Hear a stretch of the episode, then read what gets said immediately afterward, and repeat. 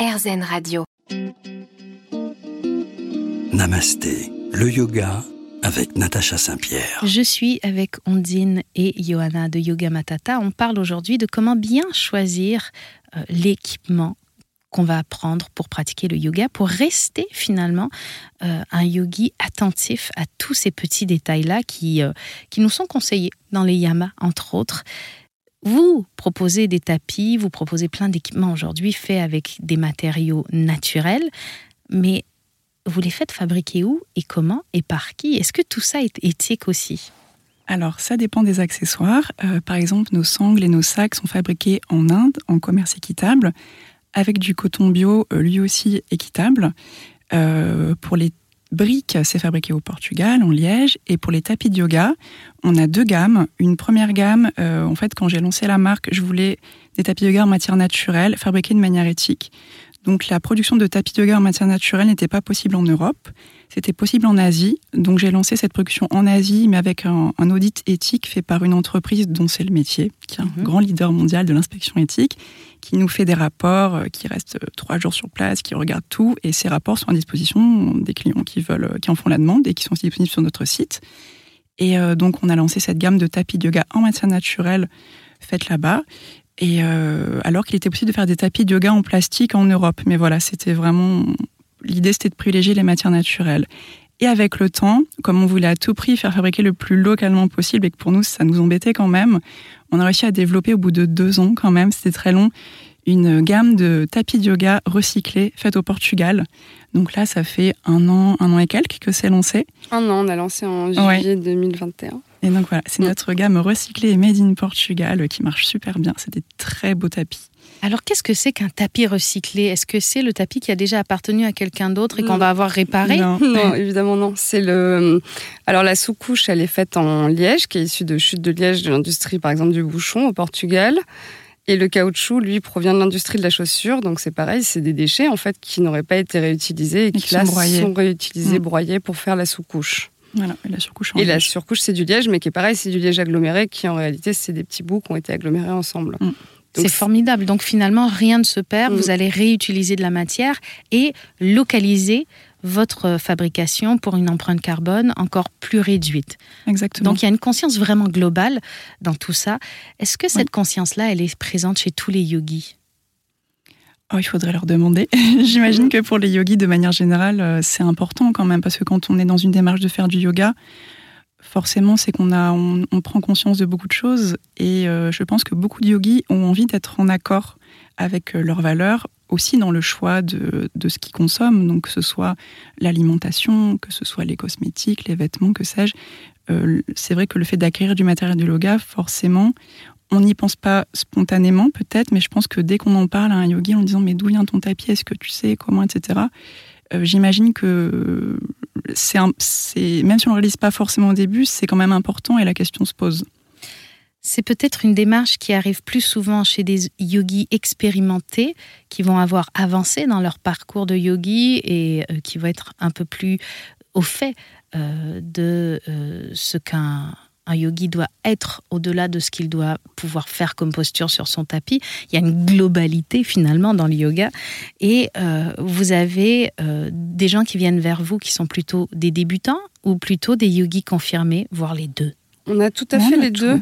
Mais j'ai l'impression que les gens, quand ils commencent le yoga, ils sont quand même dans une démarche de prendre soin d'eux. Mm. Et prendre soin de soi, ça va aussi euh, par l'idée, bah, par exemple, de bien manger, comme disait Ondine, et par d'autres choses, de ne pas mettre des matériaux en contact avec son propre corps qui serait toxique. Donc, euh, je pense que ça se fait quand même dans une démarche globale aussi de, prise de conscience. Prendre soin de, soi en prenant soin de la planète, c'est un peu le message que, que vous essayez de transmettre. Oui, parce que c'est cohérent pour nous à la base. C'est aussi pour ça qu'on a lancé cette marque. C'est qu'on voulait des produits qui soient sains, qui soient beaux, qui soient durables, qui soient en cohérence avec nos propres valeurs. Donc ça n'aurait pas fait sens de proposer autre chose. Et pour nous, ça guide vraiment tous nos choix au quotidien. Le fait de faire le plus, le plus naturel, le plus éco-responsable, le plus éthique possible, c'est toujours ce qui va être en premier dans nos choix.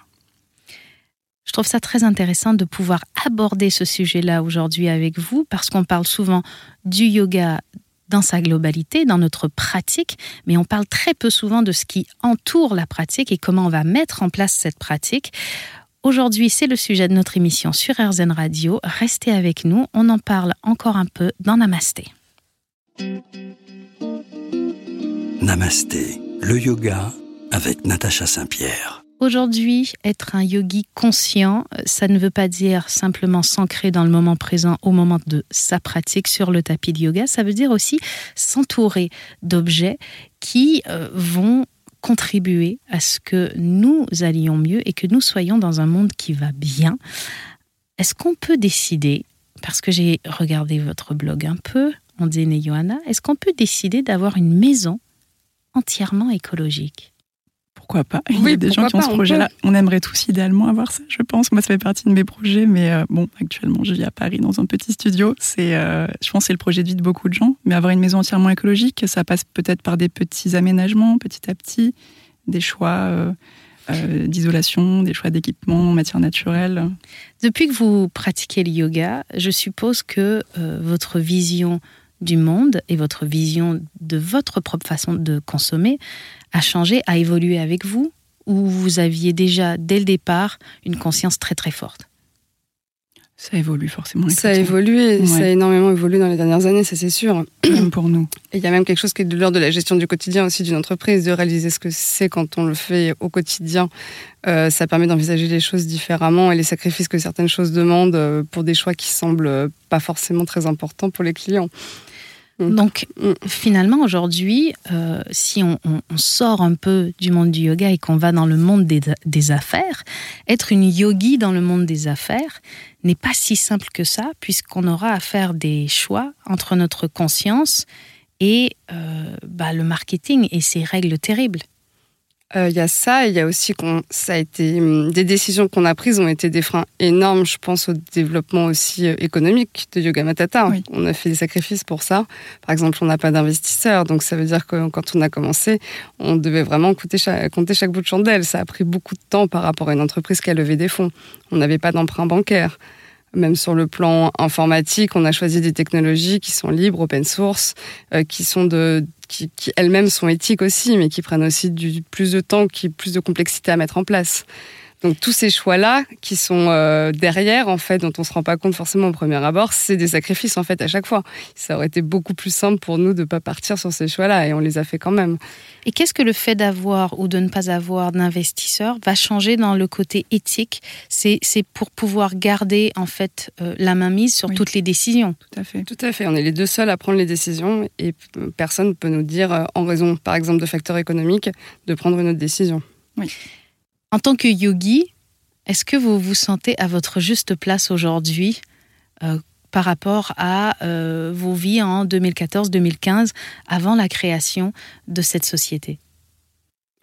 Je dirais qu'on tend vers ça, on essaye en tout cas. Après, euh, on reste des êtres humains au quotidien et tout n'est pas toujours en accord avec ça, évidemment. On est, pleine de contradictions et il y a évidemment aussi une contradiction dans le fait de vendre des accessoires de yoga, enfin que le monde est, euh, est pas si manichéen. Donc du coup, on fait au mieux, on tend vers ça. On fait toujours nos meilleurs efforts, quoi qu'il en soit. On fait, euh, dans tous nos choix, on sait que ça sera jamais parfait parce que rien n'est jamais parfait, mais on fait toujours de notre mieux.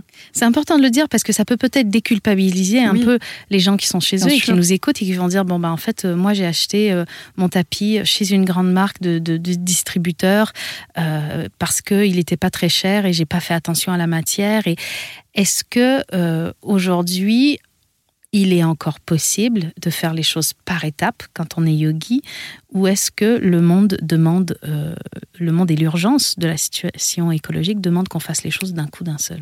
C'est nécessaire même de faire les choses par étapes, sinon on se met une trop grande pression et, euh, et euh, c'est trop de choses à faire. Mais en effet, y aller à son rythme, chacun à son rythme, c'est la meilleure manière de faire les choses de manière durable, j'imagine.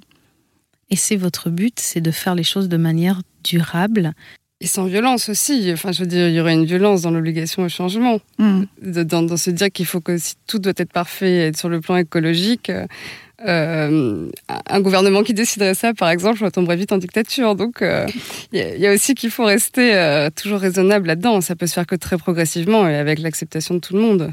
Forcément. Mm. On va voir comment on ressent notre pratique de yoga différemment quand elle est engagée que quand elle ne l'est pas. Et ça, vous allez nous parler de vos expériences personnelles avec votre pratique sur vos tapis de yoga. C'est dans un instant, c'est sur RZN Radio. Restez avec nous. Namasté aujourd'hui vous fait devenir des yogis conscients. Namasté, le yoga avec Natacha Saint-Pierre. On dit, je me tourne vers toi, tu as commencé à pratiquer le yoga en quelle année? Oh, l'année, je me souviens plus exactement, mais c'est vers mes 30 ans. Vers vos 30 ans? Oui, donc il y a 8 ans. Ça fait quand même quelques années. 7 ans. Est-ce que votre pratique a changé depuis que vous prenez conscience euh, de, de, tout ce qui entoure le yoga? En dehors de votre tapis, de tous les endroits où vous pouvez faire preuve finalement euh, de l'esprit d'un yogi en dehors du tapis alors ma pratique a évolué, euh, pas forcément de par des prises de conscience, mais plutôt de par le changement de mon mode de vie. À l'époque, moi j'étais salariée, donc du coup j'allais euh, au yoga en sortant du travail avec mon tapis sous le bras. et aujourd'hui, maintenant, je travaille chez moi. Euh, donc du coup, je vais plutôt m'aménager des plages de yoga à la maison ou je vais aller en studio plutôt en journée. Euh, donc ça a plutôt évolué avec mon mode de vie et avec mes, mes différentes contraintes horaires. Est-ce qu'aujourd'hui vous vous sentez mieux dans ce mode de vie? Ou est-ce que, euh, parce que c'est pas toujours évident d'être auto-entrepreneur. Est-ce que euh, les doutes que ça peut amener euh, créent un stress qui est parfois difficile à gérer, ou est-ce que finalement le fait de savoir que vous faites bien les choses compense entièrement? C'est jamais évident de créer une entreprise et c'est évidemment beaucoup de stress. Après, il y a aussi des côtés positifs qui sont fantastiques, le fait de pouvoir décider de ses propres horaires, de pouvoir travailler chez soi, moi, c'est ce que je voulais à la base et c'est pour ça que je me suis lancée dans l'entrepreneuriat euh, parce que ça me correspond. Euh, il y a des gens à qui ça ne correspondrait pas, c'est sûr, mais euh, moi, en tout cas, ça me correspond vraiment. Johanna, est-ce que vous avez cette, cette impression aussi d'être vrai, de correspondre à votre idéologie de plus en plus? Oui, et surtout que ça tend aussi, en effet, vers un projet de vie, de me sentir libre de mon emploi du temps, libre de travailler où j'ai envie. Et ça, ça a une valeur énorme pour moi, par exemple, dans ma propre liberté euh, individuelle de femme. On entend beaucoup quand on, on, parle avec vous cet aspect de liberté. Est-ce que la liberté de choisir, la liberté d'être, la liberté de faire les choses comme on l'entend est importante aujourd'hui quand on est une femme, quand on est une yogi et quand on essaie d'être consciente Ça me semble crucial, en effet. De, tendre en tout cas vers ça. C'est déjà ce qu'on disait tout à l'heure pour l'écologie. On essaie tout de, tendre vers ça. Et des fois, la, liberté, c'est aussi un peu vertigineux. Le fait d'avoir toujours le choix euh, crée d'autres problématiques aussi.